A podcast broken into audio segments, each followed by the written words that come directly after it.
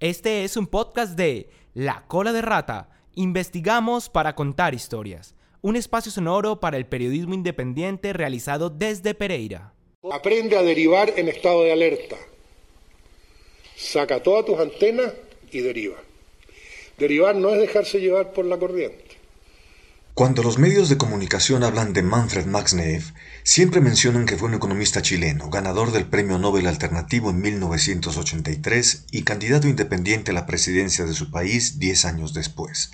Lo que no se suele decir es que Max Neff era un pensador, un notable educador y conferencista, un activista e investigador que unió la economía con la ecología, las ciencias sociales y humanas con el medio ambiente, un músico, un intelectual revolucionario que defendía la vida y la naturaleza. En otras palabras, uno de los líderes más originales, sensibles, coherentes, responsables y carismáticos de los últimos 50 años. Con casi dos metros de estatura, Max Neff amaba las cosas pequeñas en la vida.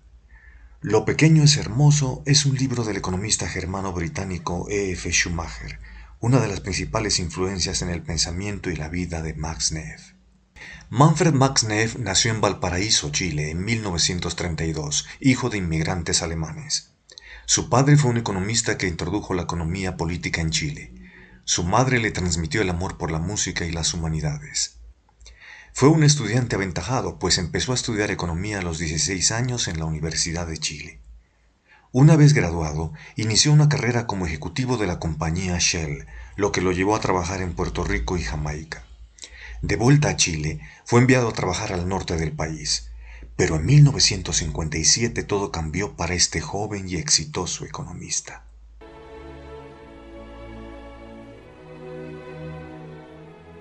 Una noche Max Neff estaba escuchando la Sinfonía número uno de Brahms y bebiendo un vaso de coñac.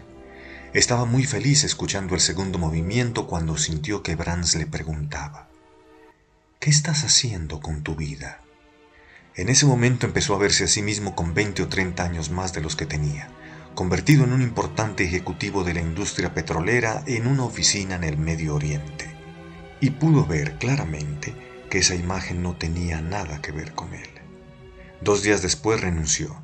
Desde entonces Max Neff dejó de hacer lo que más le convenía. Quería descubrir cosas. Si ustedes viven toda la vida haciendo lo que más les conviene, es una vida bastante miserable. Ustedes no tienen que hacer lo que les conviene, ustedes tienen que hacer lo que tienen que hacer, punto. Aunque la vida los lleve así, pero eso es lo Y eso es lo único que les dará la satisfacción cuando lleguen a viejo. Haber sido coherentes consigo mismo. Max Neff consiguió una beca Rockefeller para hacer sus estudios de posgrado. Posteriormente volvió a Chile, se casó con Gabriela de Amesti y ambos se fueron a vivir a los Estados Unidos en 1960. Yo viví la década de los 60, inicié mi carrera académica como un profesor en la Universidad de California en Berkeley, que fue donde empezó todo de los 60, que culminó en el 68 de mayo de París. Esa fue por primera vez que toda una juventud transversal dijo, este mundo no es el que queremos. Su preocupación por una economía real, que él después llamaría economía descalza, llevó a Max Neff a trabajar con la Organización de Estados Americanos y con agencias de la ONU tales como la FAO y la OIT.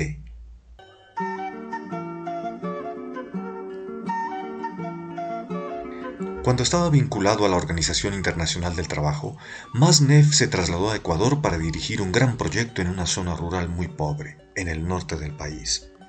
Él decía que tuvo así la oportunidad de hacer el más extraordinario trabajo de su vida, pues tuvo el suficiente liderazgo para lograr que 350.000 campesinos se congregaran y diseñaran sus propios proyectos de desarrollo. En 1972 hubo un golpe de Estado en el país y los golpistas expulsaron a Max Neff del Ecuador. Max Neff y su esposa decidieron regresar a Chile en 1973. De hecho, él iba a enseñar en la Universidad de Chile, pero el brutal golpe militar de septiembre de 1973 llevó a la pareja a exiliarse primero en los Estados Unidos y luego en la Argentina. Allí trabajó en la Fundación Bariloche, una de las más importantes organizaciones científicas de América Latina. No obstante, en marzo de 1976, Masneff y su esposa fueron testigos de un tercer golpe militar.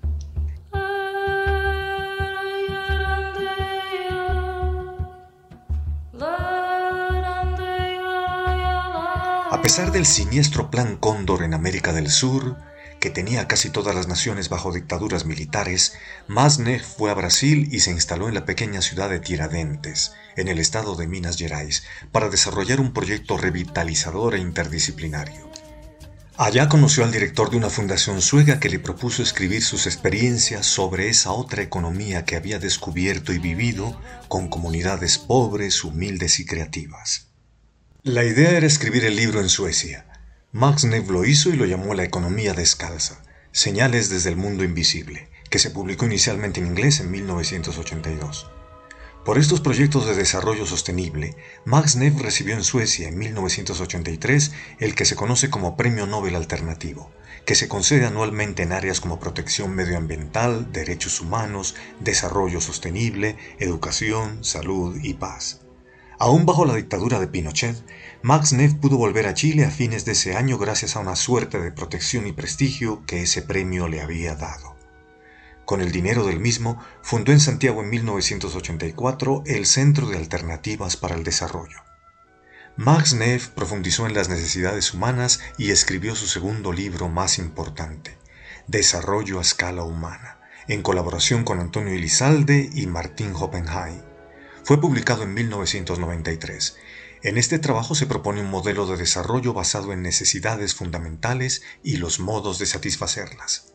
Por una parte están las necesidades existenciales, ser, tener, hacer y estar, y por otra las necesidades axiológicas, subsistencia, protección, afecto, entendimiento, participación, ocio, creación, identidad y libertad. Porque la otra cosa que yo he descubierto a estas alturas es que la gente que sabe exactamente para dónde va es la que nunca descubre nada. Porque se da lo que llamo la obsesión del punto fijo. Estoy aquí y tengo que llegar allá. Y en consecuencia, todo lo que hay entre medio se percibe como obstáculos que deben ser superados para llegar a donde quiero llegar. Y resulta que en esos presuntos obstáculos está toda la aventura de la vida. El desarrollo a escala humana plantea que el desarrollo no debe ser solo crecimiento económico, sino ante todo que debe estar centrado en las personas. Esta teoría, junto a otras, llevó a la ONU a establecer el Índice de Desarrollo Humano. Uno de los últimos libros de Max Neff fue La economía desenmascarada, del poder y la codicia a la compasión y el bien común escrito con el físico estadounidense Philip B. Smith y publicado en 2011. En este trabajo los autores plantean cinco postulados de lo que debería ser una nueva economía, más un principio valórico. Postulado 1. La economía está para servir a las personas y a la vida y no a las personas y la vida para servir a la economía. 2. El desarrollo tiene que ver con personas y no con objetos. Tres, el crecimiento no es lo mismo que el desarrollo y el desarrollo no necesita necesariamente de crecimiento. Cuatro, ninguna economía es posible al margen de los servicios que prestan los ecosistemas, es decir, la naturaleza. Y cinco, la economía es un subsistema de un sistema mayor y finito que es la biosfera, en consecuencia el crecimiento permanente es imposible.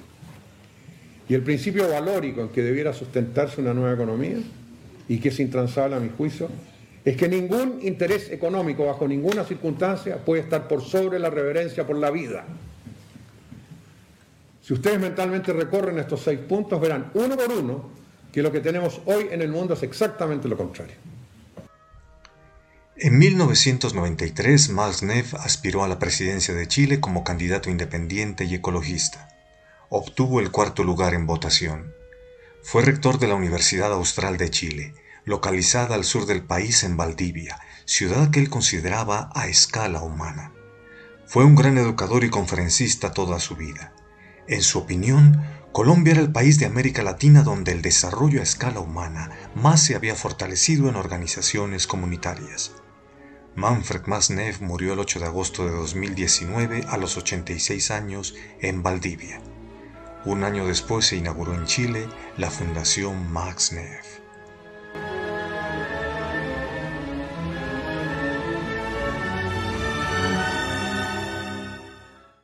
Esto fue un podcast de La Cola de Rata. No olvides visitar nuestra página web lacoladerrata.co y seguirnos en Instagram, Twitter y Facebook como La Cola de Rata.